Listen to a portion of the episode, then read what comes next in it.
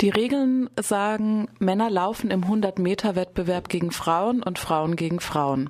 Klar. Was so banal klingt, ist alles andere als einfach, vor allem wenn der eigene Körper nicht hundertprozentig mit äh, dem entspricht, was angeblich eine Frau oder ein Mann ausmacht.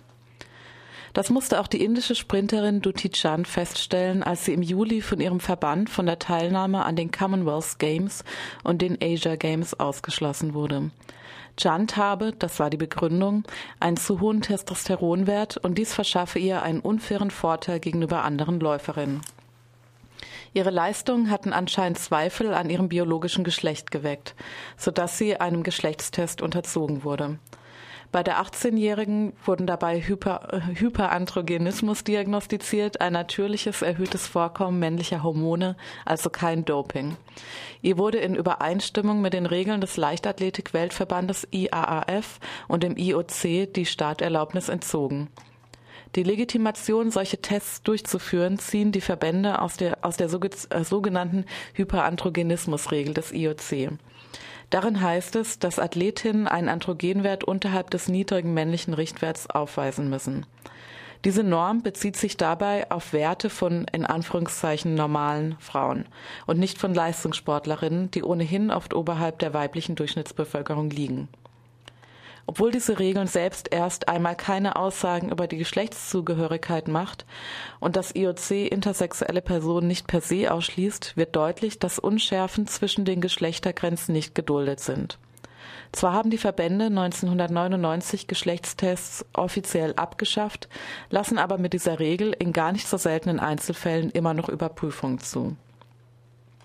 Duti Chand und auch Cesta Semenya, äh, der südafrikanischen Läuferin, die sich 2009 einem solchen Test unterziehen musste, ist diese Biolog äh, biologistische Haltung zum Verhängnis geworden. Dabei lassen medizinische Tests längst keine eindeutige Antwort auf die Frage Mann oder Frau zu. Auf dieser mehr als wackeligen Grundlage wird Athletinnen dennoch die Teilnahme an Wettkämpfen verwehrt. Abgesehen davon, dass damit Jahre des Trainings umsonst waren und ihr finanzielles Netz von Sportförderprogrammen und Werbeeinnahmen zu zerreißen droht, wird in der Öffentlichkeit über ihre Körper und ihr Geschlecht gemutmaßt. Die sozialen und psychologischen Folgen bleiben in diesem ganzen Prozess unberücksichtigt. Einen Ausweg aus dieser Situation bietet das IOC allerdings an. Mit einer Hormontherapie oder einer Operation kann die Athletin ihr Androgenlevel senken und wieder an dem Frauenwettbewerb teilnehmen.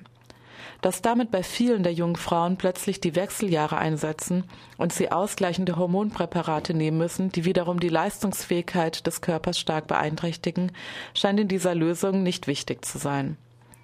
Duti Chand hat gegen diese Regelung jetzt vor dem Internationalen Sportgerichtshof CAS in Lausanne geklagt. Und nicht nur dagegen, dass sie persönlich gesperrt wurde, sondern gegen die Hyperandrogenismusregel im Ganzen. Sowohl von Kolleginnen und Kollegen als auch von indischen und internationalen Medien hat sie viel Unterstützung für diesen Schritt bekommen. Duti selbst sei nicht das Problem, so die indische Läuferin Shanti Sundarajan, sondern das System sei das Problem. Eine Athletin könne nicht bei ihrem Geschlecht versagen.